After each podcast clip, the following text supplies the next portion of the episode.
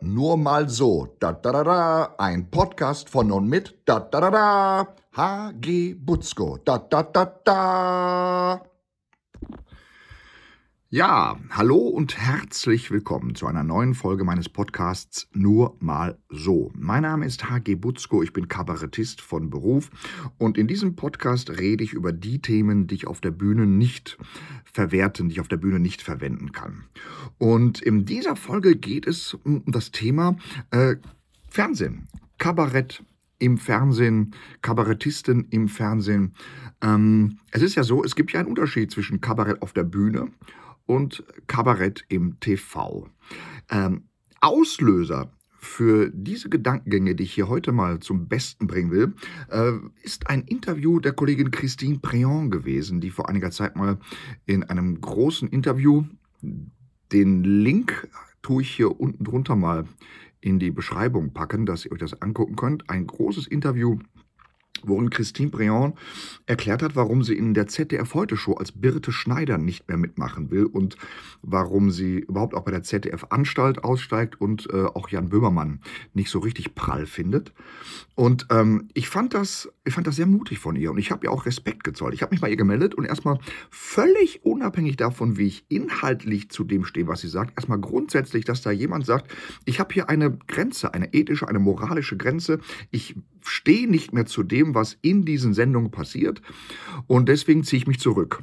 Und das ist erstmal eine Debatte, die da angestoßen wurde. Und ich habe mich dann bei ihr gemeldet, erstmal unabhängig, wie gesagt, von inhaltlichen Übereinstimmungen oder Kontroversen, erstmal nur gesagt, wie, wie mutig ich das finde und wie respektabel ich das finde, dass sie das gemacht hat. Und bei der Gelegenheit mich mal erkundigt, wie viele Leute sich aus unserem Kolleginnen- und Kollegenkreis denn noch bei ihr gemeldet haben. Und siehe da, es waren mit mir insgesamt gerade mal ein halbes Dutzend. Interessant. Ne, also gerade mal fünf, sechs Leute haben sich bei Christine überhaupt gemeldet, um ihr zu sagen, äh, was sie davon halten, was sie da gemacht hat. Der Rest hat gar nichts von sich hören lassen, was ich dann interessant fand. Und dann dachte ich irgendwann, na gut, dann ähm, ist die Zeit für mich mal reif, auch mal ein bisschen zu erzählen, wie denn so für mich meine konkreten Erfahrungen mit dem Fernsehmachen aussehen. Ähm, vorab, ich ähm, habe vor, in dieser Folge keine Namen zu nennen. Es geht mir nicht darum, tatsächlich irgendwelche Leute zu bashen. Ähm, es geht mir darum, Inhalte zu schildern. Es geht mir darum, Themen äh, zu erzählen, Unabhängig davon, dass ich hier also jetzt nicht einzelne Personen an den Pranger stellen will oder ähnliches. Darum geht es mir nicht. Äh, Klammer auf, natürlich will ich es mir mit den Leuten nicht verscherzen, weil ich will ja doch auch wieder mal ins Fernsehen kommen. Und da kann ich doch nicht sagen, wer hier da alles ein Arsch ist. Dann komme ich ja gar nicht mehr ins Fernsehen. Klammer zu, wer weiß, ob ich überhaupt in so manche Sendung auch meinerseits überhaupt noch rein will. Also das muss sich alles noch zeigen und erweisen. Also ich fange mal an. Das Erste und Wichtigste, was man verstehen muss, ist, Fernsehkabarett ist was komplett anderes als das Bühnenkabarett. Ähm, auf der Bühne bin ich Herr meines Geschehens. Also auf der Bühne bestimme ich, welche Themen, wie lange, welche Pausen, welche Schnitte, welche Striche. Äh, ich bin komplett frei in der Gestaltung, inhaltlich, formal, was ich mache. Ich kann selber bestimmen, wie lang ich welches Thema, wie lang ich den Abend insgesamt gestalten will. Auf der Bühne redet mir keiner rein, da mache ich, was ich will. Ähm, das Erste, was man wissen muss, ist, dass äh, Fernsehen sich dafür gar nicht interessiert. Also was auf der Bühne, was Kabarett auf der Bühne ist, interessiert da. Also es gibt konkret eine Fernsehredakteurin eines öffentlich-rechtlichen dritten Senders. Diese gute Frau hat sich wirklich jedes meiner Programme komplett angucken kommen. Und zwar vom ersten Programm an. Und diese gute Frau geht auch, soweit ich weiß, auch zu anderen Kolleginnen und Kollegen sich Programme angucken. Also es gibt in ganz Deutschland von allen Fernsehredakteurinnen und Redakteuren gibt es erstmal nur eine, die sich wirklich überhaupt dafür interessiert, was auf der Bühne im Kabarett passiert. Dann gibt es noch äh, für ein Fernsehformat eine komplette Redaktion. Das sind, soweit ich weiß, drei Leute. Die gehen sich auch komplette Programme angucken. Was aber damit zu tun hat, dass ihr Format, was sie im Fernsehen anbieten, eben auch ähm, Ausschnitte, längere Ausschnitte aus ganzen Programmen beinhaltet. Also nicht die klassischen Kabarettauftritte, die wir so als Gäste haben, wenn wir so drei bis fünf Minuten nur mal kurz einen Auftritt haben. Ähm, da äh, gibt es eben tatsächlich noch ein, eine Redaktion, die gehen sich komplette Programme angucken. Aber abgesehen davon, ähm, wie viele Kabarettsendungen mag es im öffentlich-rechtlichen deutschen Fernsehen geben? Sagen wir mal 10 bis 15, so Pi mal Daumen. Und es gibt tatsächlich nur eine einzige Redakteurin, die sich dafür interessiert, was Kabarett auf der Bühne überhaupt ist. Also kann mich nicht erinnern, dass äh, von den anderen Fernseh-Kabarett-Sendungen ein Redakteur, eine Redakteurin mal bei mir im Programm war. Ich mag mich täuschen und an der Stelle gern entschuldigen, aber ich wüsste es nicht. So, und das ist ja eben gleich der nächste Punkt. Äh, Kabarett im Fernsehen heißt, du hast einen kurzen Ausschnitt. Und da beginnt der nächste kleine Witz. Eine Zensur findet nicht statt. Ich muss es klipp und klar sagen. Es gibt in, in 25 Jahren, in denen ich im Fernsehen auftrete, habe ich es noch nie erlebt, dass mir eine Redaktion gesagt hat, das darfst du nicht sagen. Also wer auch immer sowas glaubt, der liegt falsch. Äh, was es gibt, ist ein Zeitlimit. Also noch bevor man sich über Themen und Inhalte auseinandersetzt, gibt es erstmal die, die Information, du hast so so lang, du hast 3 Minuten 30 oder du hast 5 Minuten. Das ist das erste Wichtige und das ist natürlich die Einschränkung. Du kriegst in 3 Minuten 30, in 5 Minuten natürlich nicht so viel erzählt wie in anderthalb bis zwei Stunden alleine auf der Bühne am Abend. Und äh, das ist dann eher die raffiniertere Form von, ähm, naja, Zensur ist das falsche Wort, eben von Einschränkung. Ne? Du musst dann gucken, dass du in kürzester Zeit möglichst natürlich eine Nummer spielst, die sitzt, die ankommt, die irgendwas erzählt und trotzdem zündet. Und kannst gar nicht lange Bögen aufbauen, kannst gar nicht irgendwie äh, Spannung kreieren, sondern da musst du äh, quasi als 10.000 Meter Läufer 200 Meter Ausschnitt laufen ist eine Disziplin für sich. Also ist eine Schwierigkeit für sich, kann auch nicht jeder und äh, ist tatsächlich einer der wesentlichen Unterschiede zu dem, was äh, auf der Bühne passiert. Und vielleicht ist das auch der Grund, warum die aller, aller, allermeisten Kabarettredaktionen sich nicht dafür interessieren. Die, äh, die fragen einen an, die buchen einen und da kommst du als Gast in eine Sendung und spielst dann eben 3 Minuten 30 oder 5 Minuten. Das ist so Zeitlimit statt inhaltliches Limit. Äh, was natürlich passieren kann, das ist auch jetzt mir selber noch nicht passiert, aber ich weiß es von Kolleginnen und Kollegen. Du spielst eine Nummer, die Redaktion signalisiert, dass sie jetzt so begeistert davon nicht ist. Äh, du leistest Widerstand, du widersprichst, du willst sie trotzdem spielen. Und ähm, ja, dann darfst du sie spielen. Also es ist, wie gesagt, es, es, es findet eine Zensur nicht statt. Nur ob du dann nochmal in die Sendung eingeladen wirst, das ist dann eher so die entscheidendere Frage. Und auch da beginnt natürlich der, der Kabarettist, die Kabarettistin sich vorab schon mal zu überlegen. Ne? Also wenn ich jetzt hier irgendwas machen will, was tatsächlich auf, auf Widerspruch, auf Widerstand bei der Redaktion stößt, dann kann es schon mal sein, dass ich mich fragen muss, geht es mir jetzt um diesen einen Auftritt mit dieser einen Nummer? Dann ziehe ich das natürlich durch. Oder aber will ich mittel-, längerfristig weiterhin in diese Sendung kommen? Äh, dann könnte es natürlich sein, dass ich so die Schere im eigenen Kopf äh, äh, anwerfe, dass ich da selber mal ein bisschen rumschnippel und sage, na gut, dann lasse ich mal das weg und mal jenes. Ähm, und das ist dann eben der Punkt. Warum machen wir Kabarettistinnen und Kabarettisten eigentlich Fernsehauftritte? Es ist bezahlte Werbung. Das muss man wissen. Ähm, wir kriegen eine Gage dafür. Und wir werden dadurch bekannt. Also vor allen Dingen äh, in Zeiten von YouTube und TikTok und Insta und was es da alles gibt, ist das Fernsehen tatsächlich immer noch ein, ein Verbreitungsmedium, was für große Bekanntheit sorgt. Und Bekanntheit heißt, dass du dann zu deinen Live-Auftritten mehr Zuschauer kriegst. Das ist der Grund, warum wir alle das natürlich immer wieder gerne machen. Und ähm, Umso übrigens erstaunlicher, dass Christine Préon, nochmal zurück, an der Stelle eben sagte, hier ist für mich inhaltlich, thematisch eine Grenze überschritten worden, das will ich nicht mitmachen und deswegen verzichte ich auf Fernsehpräsenz, auch auf die Gefahr hin, dass ich dann eben äh, an Bekanntheit verliere und dadurch an Zuschauern in meinen Live-Auftritten. Also da nochmal, deswegen äh, Respekt und äh, großer Respekt dafür, was sie da gemacht hat. So, äh, Thomas Gottschalk sagte mal, in einem Film. Ähm, Fernsehen macht blöde, und zwar nicht nur die, die es gucken, sondern auch die, die es machen.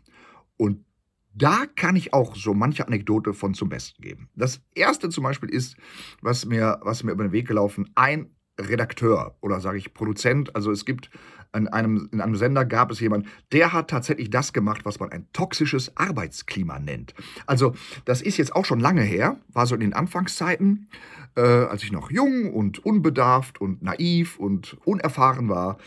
Da habe ich äh, in mehreren Formaten an einem Sender mitgearbeitet und da gab es einen, einen Producer, der hat tatsächlich ein, ein toxisches Arbeitsklima. Also der würde heute, würde der so ähnlich wie Till Schweiger wirklich gebrandmarkt werden. Äh, der ist tatsächlich auch senderintern irgendwann äh, so peu à peu aus der Schusslinie genommen worden. Der ist halt aus der Verantwortung genommen worden, weil sich viel zu viele Leute beschwert haben. Also zum Beispiel ein Ding, äh, was, was er gerne gemacht hat, war, äh, bei der Besprechung äh, äh, stellst du dein Solo, deine Nummer vor und er sagte, das funktioniert nicht, das überträgt sich nicht.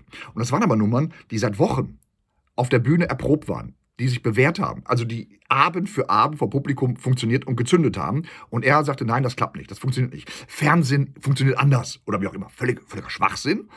Ähm, und was er dann gern gemacht hat auch, er hat dann ohne mit der Rücksprache zu halten, dann Solo einfach rausgeschnitten. Komplett. Also hm, hat es ihn auch nicht gejuckt. Dann äh, sitzt du abends vom Fernseher, hast auch irgendwelche Leute äh, Bescheid gesagt, hey, ich komme heute Abend im Fernsehen und dann saßen alle vor der Glotze und das war gar nicht, war gar nicht dabei. Die Nummer wurde einfach ohne Bescheid zu sagen rausgeschnitten. Ähm, dieser Typ zum Beispiel, dieser Redakteur, dieser Produzent, der hat zum Beispiel auch, ist mir zu Ohren gekommen. Das ist jetzt ein Gerücht, aber äh, traue ich komplett zu. Der hat mal einen anderen Kabarettkollegen quasi als Berater, so ein bisschen als, also äh, äh, so wie Fußballspieler ja auch Berater haben.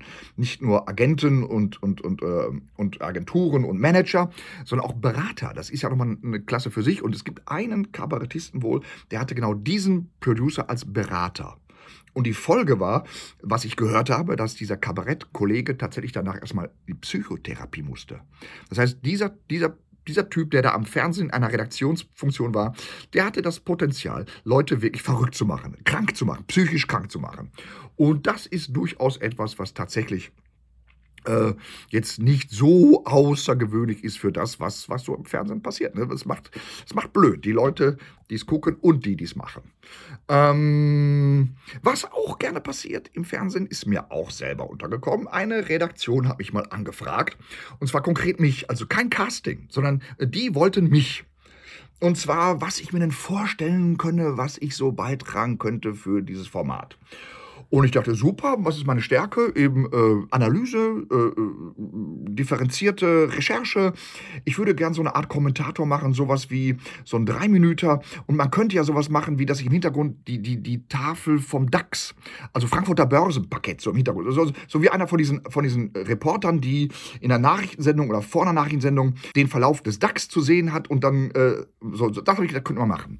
Und dann haben die mich ganz subtil und raffiniert auf eine völlig andere Schiene gebogen nämlich so eine Art Außenreporter. Also ich sollte dahin gehen, wo Politikerinnen, Politiker Parteitage oder andere, andere Sachen machen und ich sollte quasi so als provokanter Außenreporter äh, äh, bissige Fragen stellen. Also das, was so was so Lutz van der Horst äh, bei der Heute-Show macht, nur um einen Begriff davon zu kriegen. Und dafür hat man mich dann losgeschickt. Zum CDU-Parteitag, zum SPD-Parteitag. Und ich kann das nicht. Ich wusste es vorher nicht. Ich habe es probiert. Ich dachte, okay, probieren wir es mal. Ne? Hab's gemacht und habe tatsächlich kläglich versagt, muss man ehrlich sagen. Das war, das war nicht meine Welt. Das ist, das, ich, Schuster bleib, ich, da, nein, ich kann es nicht. Ich konnte es nicht, ich kann es nicht. Okay, gescheitert. Also das Format passt mir nicht zurück zur Redaktion und dachte jetzt, wir machen quasi dann doch das, was ich vorgeschlagen habe. Und stattdessen kam jetzt die Abfuhr. Nee, dann verzichten wir auf deine Mitarbeit.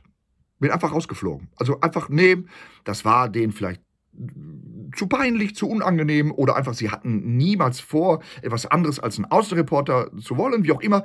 Ich war fallen gelassen wie eine heiße Kartoffel. Okay, kann ja passieren, aber lustig ist, dass diese Idee von mir mit dem Kommentator tatsächlich dann später von anderen Leuten, von gleich zwei anderen Leuten, jetzt ohne die DAX-Tafel im Hintergrund, aber genau das, was ich vorschlug, was ich machen wollte, durfte ich mir kurze Zeit später in dieser Sendung besetzt mit anderen Kabarettisten angucken. Toll. Und ganz ehrlich, ich bin kein Einzelfall. Also Ideenklau, Konzeptklau. Ne? Leute irgendwie kreativ werden zu lassen mit dem Versprechen, wir bringen dich ganz groß raus, wir machen aus dir jetzt hier den Star. Also klar, ne? so ähnlich. Ne? Und dann lassen sie dich irgendwie entwickeln und entwerfen und dann machst du Brainstorming und hast Meetings und Treffens und machst. Und äh, ja, kannst dann irgendwie entweder direkt oder peu à peu sehen, wie du rausfliegst, wie du rausbröselst und äh, deine Ideen, deine Konzepte trotzdem äh, erfolgreich angewendet werden. Das ist etwas, was im Fernsehen sehr gerne passiert, muss man ganz klar sagen. So, und ähm, was so dieser Satz Fernsehen macht blöd betrifft, noch ein gutes Beispiel, Interviews. Ich bin mehrfach in, in, im, Fernsehen interviewt worden. Ne? Also, dass äh, Leute sich mit mir äh, irgendwie in ein Gespräch, also jetzt nicht Talkshows. Talkshows ist auch was anderes, sondern, sondern Interview nur mit mir. Und da habe ich es auch schon mehrmals erlebt, dass da sich jemand nicht vorbereitet. Dann sitzt du in einem Interview und hast es mit jemandem zu tun, der also entweder schlampig, schludrig, oberflächlich, äh, falsch informiert, schlecht informiert, dumm informiert äh, oder teilweise auch richtig blöd. Also richtig, also intellektuelle Unterforderung wie Brot, wie Minusbrot.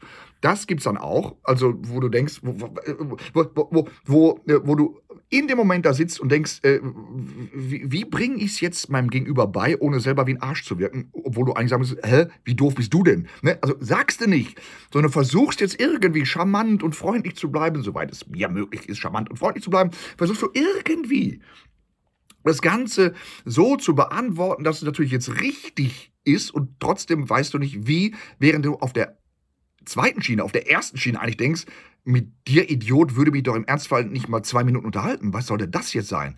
Also das ist tatsächlich auch gerne, gerne schon vorgekommen. Und was diese Talkshows betrifft, äh, das ist ja auch etwas, wo Kabarettistinnen, Kabarettisten gerne mal vorbeigehen. Mir hat mal eine Hörfunkredakteurin gesagt, äh, Fernseh-Talkshows dienen nicht der, der Information, und der Meinungsbildung. Fernsehtalkshows sind Kasperle-Theater. Und genauso werden sie besetzt. Und genauso haben dann auch Kabarettistinnen und Kabarettisten da ihre Funktion. Ich war einmal eingeladen zu einer Fernsehtalkshow. Ähm, und da war es tatsächlich so, ähm, dass der Moderator so halbe Stunde vor Aufzeichnung zu mir sagte, und Sie sorgen heute Abend hier richtig für gute Stimmung. Sie sorgen hier für gute Laune. Ich wurde kein zweites Mal mehr in diese Sendung eingeladen hinterher. Jetzt wird es noch interessant, so ein paar ganz konkrete Erfahrungen, die ich mit dem Fernsehen gemacht habe. Ah, zum Beispiel, ich war mal zu Gast in einer Kabarettsendung und auf der Probe, nachmittags im Durchlauf, höre ich, wie zwei Kollegen einen Sketch spielen und der eine von den beiden sagt zum anderen, also Text, es war, es war quasi im Skript, also es war seine Rolle und in dieser Rolle sagt er den Satz, man wird doch wohl noch hm Kuss sagen dürfen. Also N-Wort Kuss sagen dürfen. Also es war ausgesprochen. Also jetzt ich sag's nicht, aber es gab tatsächlich einen Kabarettisten, der hatte in seinem Skript drinstehen, man wird doch wohl noch hm, hm Kuss sagen dürfen.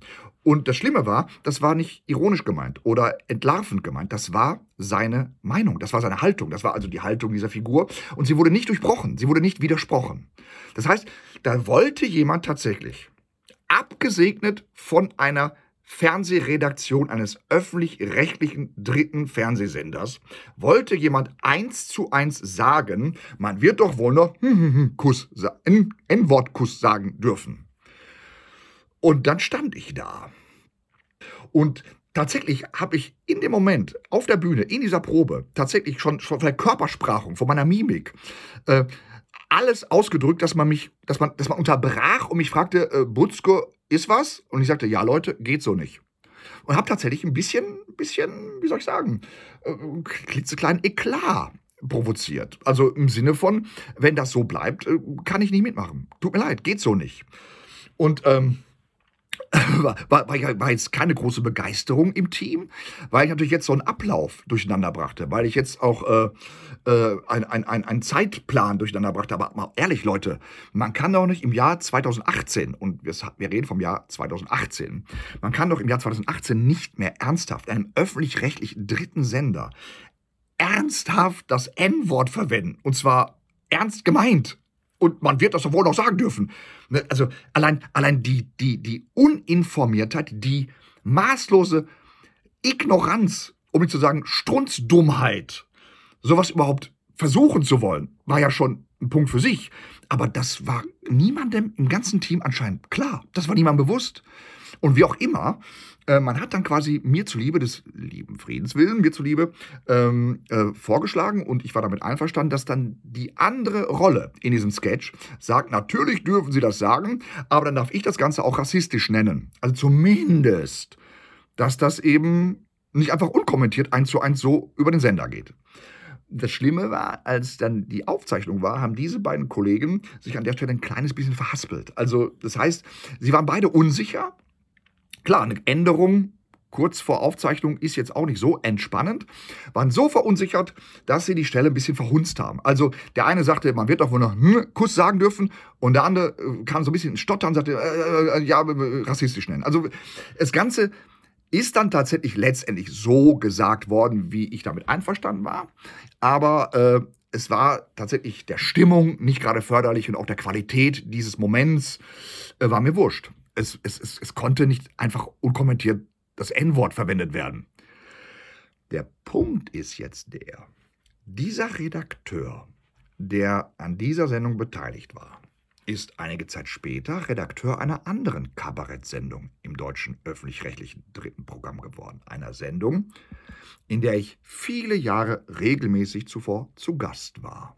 Und seitdem dieser Mensch dort die Redaktion hat, in dieser anderen Sendung, bin ich dort nicht mehr eingeladen worden. Das kann Zufall sein, das kann auch Gründe haben. Es kann, weiß der Geier, welche Gründe haben. Es kann aber auch natürlich sein, der Butzko ist ein Querulant, der Butzko sorgt für Ärger, kann ich nicht brauchen. Ob es inhaltlich berechtigt war, ist dabei völlig wurscht. Wie gesagt, also ist eine Mutmaßung, äh, könnte ich mir aber vorstellen. Das ist das Problem. Ich könnte mir vorstellen, dass im deutschen Fernsehen Leute arbeiten, die nicht dankbar sind dass man sie davor bewahrt, rassistischen Scheißdreck zu labern. Ich könnte mir vorstellen, dass es Leute gibt, die nur registrieren, aha, stört die Produktion, nervt den Ablauf, will ihn nicht mehr. Ende der Debatte. War ich raus. So, also kann sein, dass ich deswegen raus war. Das ist zum Beispiel auch etwas. Also ja, äh, Fernsehen macht blöd. Oder noch ein schönes Thema.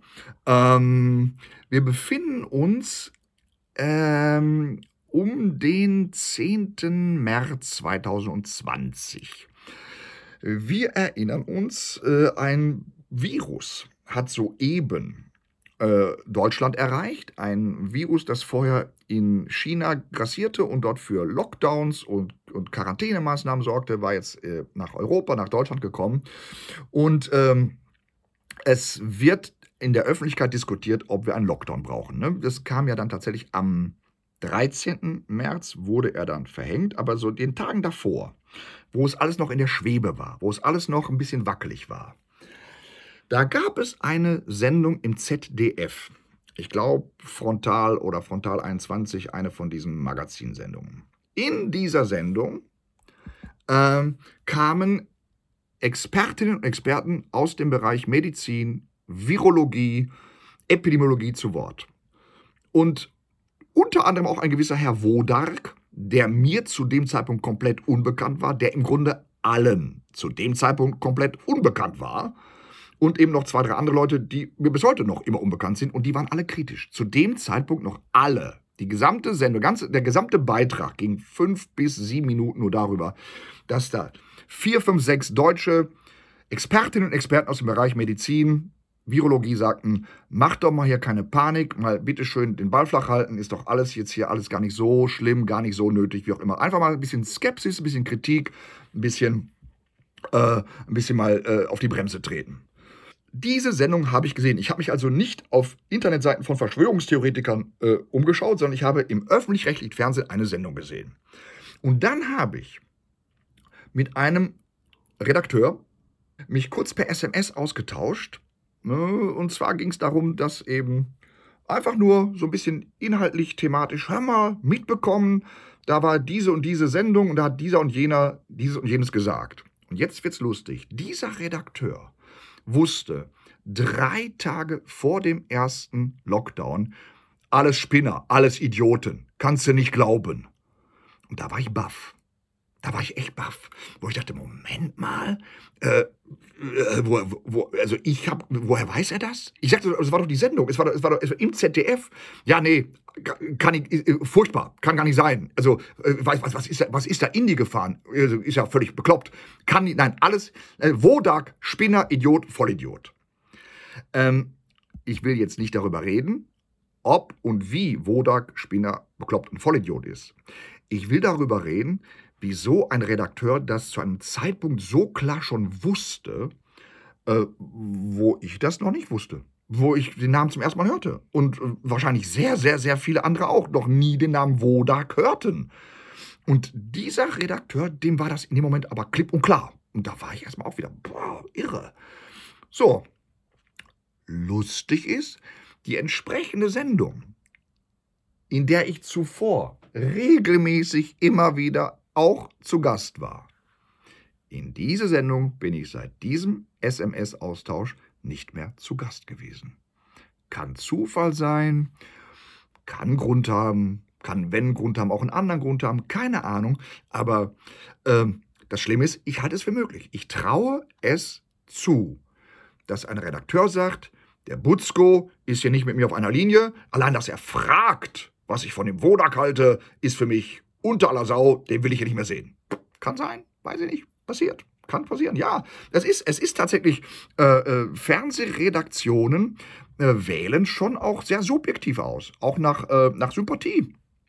Ähm, gibt zum Beispiel die Geschichte in meiner, in meiner Vita, dass äh, eine Redakteurin mich, weiß ich nicht, 15 Jahre lang immer total nett am Telefon mit mir Plauderstündchen hielt, um mich letztendlich immer an einer kalten Schulter abprallen zu lassen. Aber wirklich am, am, ausgestreckten Arm verhungern zu lassen. Die hat mich partout nicht in ihre Sendung geholt.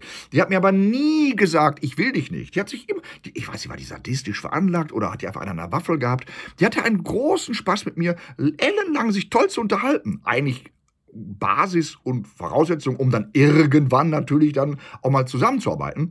Nie was draus geworden.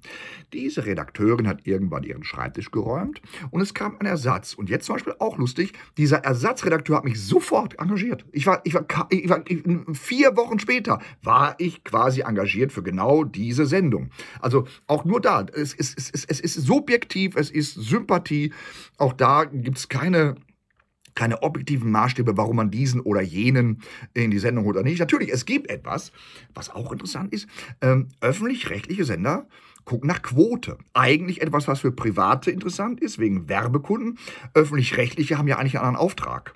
Ähm, aber nein, auch da geht es um Quote. Also das ist irre. Sogar, da werden sogar Quotenverläufe gemessen. Also wie zu Beginn einer Sendung die Quote aussieht, wie sie äh, aussieht, wenn dieser oder jener Gast ein Solo hat oder wenn dieser oder jener Gast drankommt oder wer abgeht. Da wird richtig mit gemessen, äh, wie viel Zuschauer an welcher Stelle, in welcher Minute sich was, wo, wie angucken, mit wie vielen Leuten sind wir gestartet, mit wie viel sind wir geendet. Also alles Quote, Quote, Quote. Es ist so irre. Und äh, dabei ist dann völlig wurscht, äh, wer die meiste Quote zieht, sondern es ist äh, interessant dann eben für einen Redakteur, mit wem er sich umgeben will, um viel Quote zu erzielen. Und dann kann es eben auch mal passieren, äh, dass Leute, die eigentlich spannend sind, interessant sind, die eine Nische abdecken, wo vielleicht nur 20, 30.000 Leute gucken.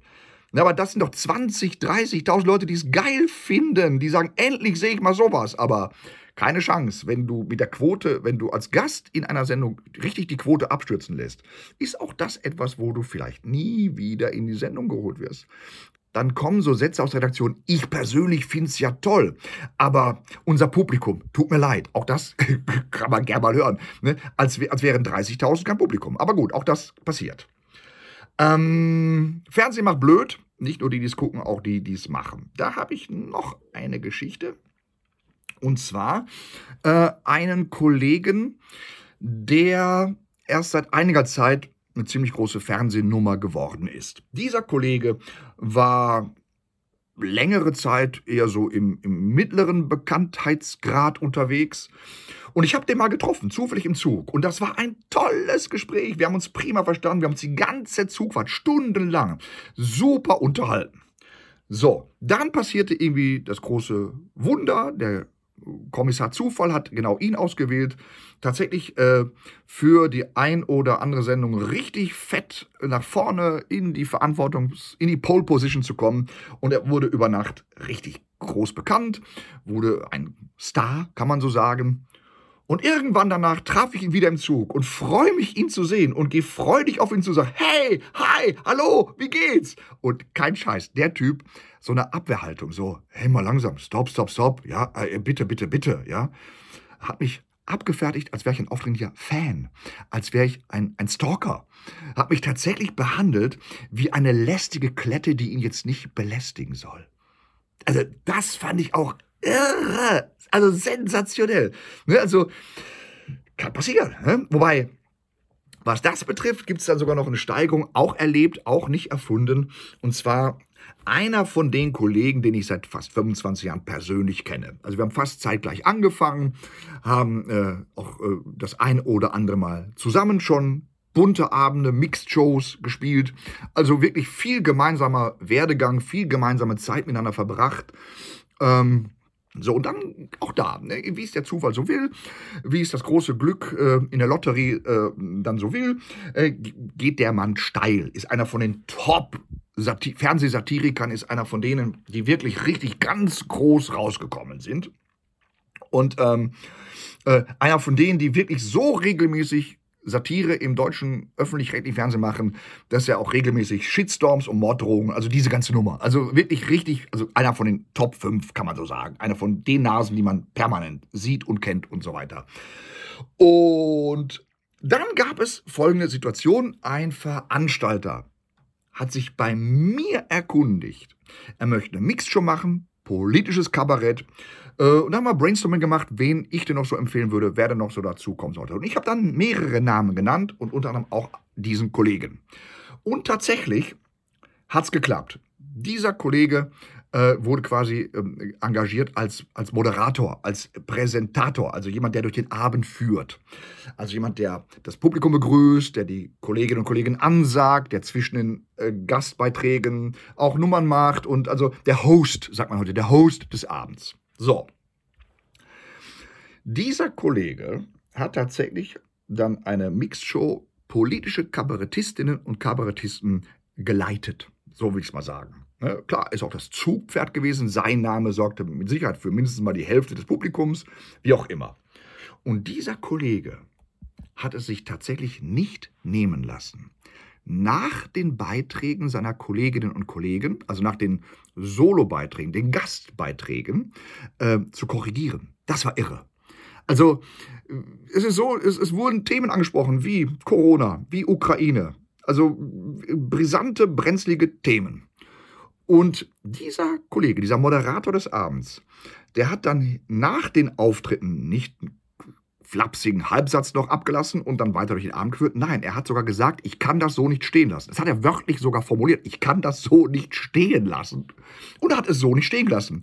Und hat, hat quasi äh, in Anführungszeichen korrigiert, hat es richtig gestellt. Aber so mit dem Duktus, ich weiß die Wahrheit, das ist ja wohl jetzt hier ganz schlecht recherchiert. Also der, der Satz fiel auch, ich habe ein Faktencheck-Team, da kann man hier nicht einfach mal nur ein Buch lesen. Also wirklich, also irre. Ne? Also, ne? Und, und beim Richtigstellen korrigieren auch lustige Sachen gemacht, wie zum Beispiel äh, falsch zitieren. Also Sachen, dann äh, Kollegen äh, zu kritisieren, indem man ihnen Sachen unterstellt, die sie gar nicht gesagt haben das war eine Lust, also Framing nennt man das, glaube ich, im Neudeutsch, also geframed, einfach äh, Falschbehauptungen, dann teilweise Sachen entgegengestellt, die wiederum nachweislich falsch waren, wo man jetzt hätte eigentlich eine, eine Diskussion beginnen müssen. Also Sachen behauptet, wo ich in dem Moment dachte, als ich das hörte, ich müsste jetzt am liebsten dazwischen grätschen und sagen, liebe Leute, das ist jetzt auch wieder Schwachsinn. Stimmt doch so nicht. Nur die Leute kamen ja nicht für eine Talkshow. Die wollten ja keinen kein Politdiskurs. Die wollten ja einen satirischen, lustigen Abend erleben.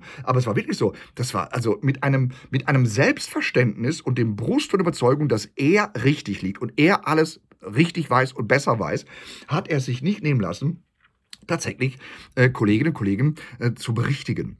Und dann fiel irgendwann von ihm an diesem Abend der Satz, mal, kann es sein, dass sich meine Kolleginnen und Kollegen in letzter Zeit ein bisschen radikalisiert haben? Und da dachte ich, nee, kann es nicht vielmehr sein, dass du dich im öffentlich-rechtlichen Elfenbeinturm ein bisschen von der Basis entfernt hast. Und das ist nämlich, glaube ich, der ganz große Unterschied zwischen Bühnenkabarett und Fernsehkabarett.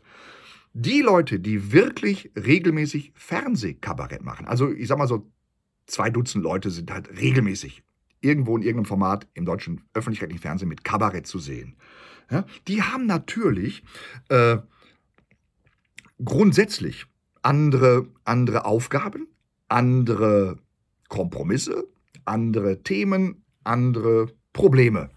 Ich habe mal in einer Sendung erlebt, wie gleich mehrere Gäste, nee, also ich war auch Gast in einer Kabarettsendung und dann waren die anderen Gäste waren, glaube ich, drei oder vier, die alle eine eigene Sendung haben. Das war eine super interessante Situation im Backstage-Bereich, weil diese Leute, die alle quasi äh, Fernsehpräsenz haben, die wirklich viel Fernsehen, die haben sich unterhalten über Sendeplätze, über TV-Formate, über Quoten. Ja, da lief das auch über Quoten, über Redaktionswechsel oder welcher Sender jetzt eingestellt wird, welcher nicht mehr digital sendet, welches, welches Streaming. Also die haben sich über Themen unterhalten, wo wir Bühnenkabarettisten. Wir reden über Veranstalter.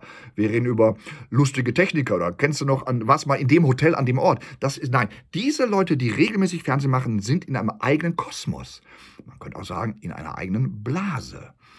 Und dazu kommt dann nämlich, und das ist, glaube ich, auch etwas, während Corona-Pandemie gab es ja 15 Monate Lockdown. Ich habe in diesen 15 Monaten Däumchen gedreht, nichts zu tun gehabt, weder in meinem Hirn noch in meiner Zunge irgendwas bewegen müssen und habe darunter tatsächlich psychisch gelitten.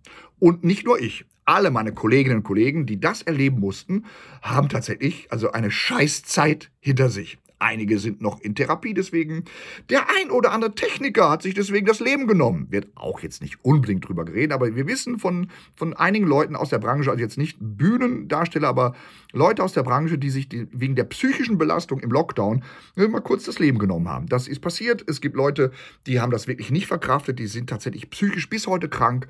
Und jetzt muss man aber wissen, Leute, die trotzdem senden, die regelmäßig, während also ein Großteil der Bühnen Kunst nicht stattfindet, haben natürlich diejenigen, die Fernsehen machten, weiterhin regelmäßig Fernsehen gemacht. Klar, sie hatten auch Einschränkungen. Sie hatten Homeoffice, sie hatten Abstandsregeln, sie hatten Maske getragen, aber sie haben produziert. Sie haben weiterhin regelmäßig produziert. Das heißt, um diese Blase auch nochmal zu beschreiben, sie wissen nicht, wie es sich anfühlt, 15 Monate lang zum Nichtstun verdammt zu sein. Die haben sich tatsächlich von der Basis entfernt. Die sind in einem anderen Kosmos. Das ist mir in dem Moment klar geworden, als dieser Kollege, dieser Moderator sagte, kann es sein, dass ihr euch, nein, wir haben uns nicht radikalisiert. Du hast gar nicht miterlebt, warum du dich nicht radikalisiert hast. Also im Sinne von, nein, wir haben uns ja gar nicht radikalisiert. Wir sind, einfach, wir, sind, wir sind uns treu geblieben, wir, die wir im Lockdown waren. Du hast quasi dich immer weicher und weicher spülen lassen. Ich habe, genau, noch eine kleine Anekdote. Ich habe mit eigenen Ohren mal gehört, wie zwei alte Fernsehkabaretthasen zwei jungen Kabarett-Fernsehhasen den Satz sagten, ihr müsst immer darauf aufpassen, dass die Redaktion niemals merkt, dass ihr es braucht. Ab dem Moment, wo die vom Fernsehen merken, dass ihr es nötig habt, ab dem Moment ficken sie euch. Und das ist tatsächlich so. Anscheinend ähm, Leute, die bereit sind, im Fernsehen Karriere als Kabarettist, als Satiriker zu machen, machst du dich fickbar. Ich weiß auch von einem anderen Kollegen. Ähm, ich meine, ich bin Kabarettist geworden, um Anarchie zu leben, Freiheit, künstlerische Freiheit. Und ich weiß aber von einem Kollegen, der hat mir wörtlich gesagt, man muss natürlich mit den oberen Etagen gut können. Man muss das antichambrieren, man muss das Speichel lecken, man muss die Treppen hochgehen können und sich da beliebt machen können. Auch das ist etwas, was tatsächlich passiert, wenn Leute im Fernsehkabarett Karriere machen wollen. Also regelmäßig eine eigene Sendung oder sowas. Da musst du dich mit Programmdirektoren, mit Abteilungsleitern. Also nicht nur mit deiner direkten Redaktion. Du musst auch das Stockwerk drüber und noch eins drüber. Du musst mit Chefetagen gut umgehen können. Und was natürlich auch wieder in völlig andere Sphären führt, als das, was an der Basis passiert. Und das ist eben der Punkt.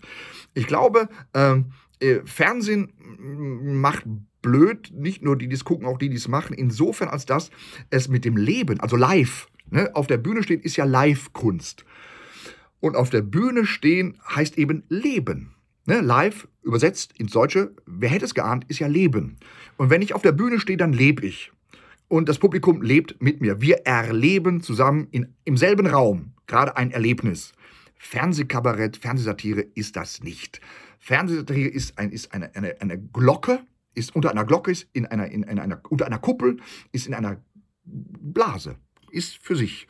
Und ich glaube tatsächlich, die Leute, die das regelmäßig machen und gut machen, sind dann tatsächlich in, in einem Kosmos, wo eine Christine Préant für sich sagt, so, wenn ich hier mich entscheiden muss, passe ich mich dem an und werde mir selber dabei untreu oder bleibe ich mir treu und sage, nee Leute, mache ich nicht mehr mit.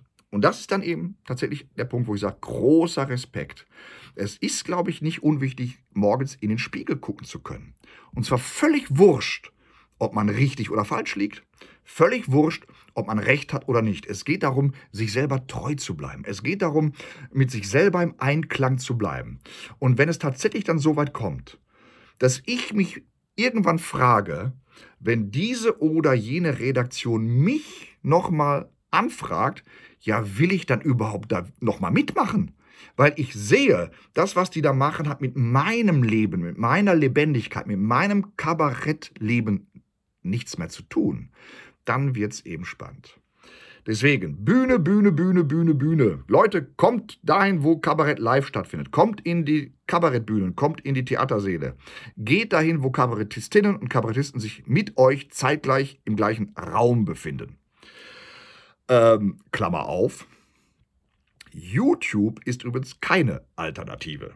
Mal abgesehen davon, dass es auch Konserve ist. Ähm, ähm, hinzu kommt eben, dass dann auch noch so ein Algorithmus deine Verbreitung leitet. Das ist ja auch etwas. Ne? Ich habe in, in, in, den ersten Monaten von Lockdown habe ich ein bisschen versucht, mich über YouTube kreativ zu halten. Dann habe ich irgendwann das schleifen lassen und als ich dann wieder was auf YouTube stellen wollte, war meine Verbreitung gleich mal um 90 Prozent runtergekürzt. Weil YouTube will, dass du auf YouTube bleibst. Und wenn du mal länger Zeit nicht auf YouTube bleibst, merkt das dieser Algorithmus und fickt deine Verbreitung. Also auch kannst du vergessen. Leute, nein. Ähm, kommt dahin, wo Kabarett lebt. Wo Kabarett lebendig ist. Kommt bitte einfach in die Kabarettbühnen, kommt in die Theatersäle. Und äh, interessiert euch bitte nicht nur für die Leute, die ihr vom Fernsehen kennt. Das ist dann vielleicht die Quintessenz meiner heutigen Podcast-Folge. Ich hoffe, es hat euch gefallen, mal zuzuhören, so ein bisschen wie Internas aus dem Nähkästchen geplaudert sind. Ich hoffe, es war spannend, auch ohne, dass ich jetzt wirklich konkret Personen in die Pfanne gehauen habe. Ähm, ich verbürge mich dafür, dass alles, was ich hier schilde, tatsächlich so passiert ist. Ich habe es selber so erlebt, beziehungsweise so gehört, so gesehen. Also das ist alles nicht erfunden. Und ähm, ja, vielleicht wollt ihr Kommentare hinterlassen, vielleicht wollt ihr es weiterverbreiten, liken, das ganze Zeug, was äh, ihr, ihr, kennt das ja. Haltet euch nicht zurück. Und äh, dann bis zur nächsten Folge. Alles Gute, euer HG Butzko.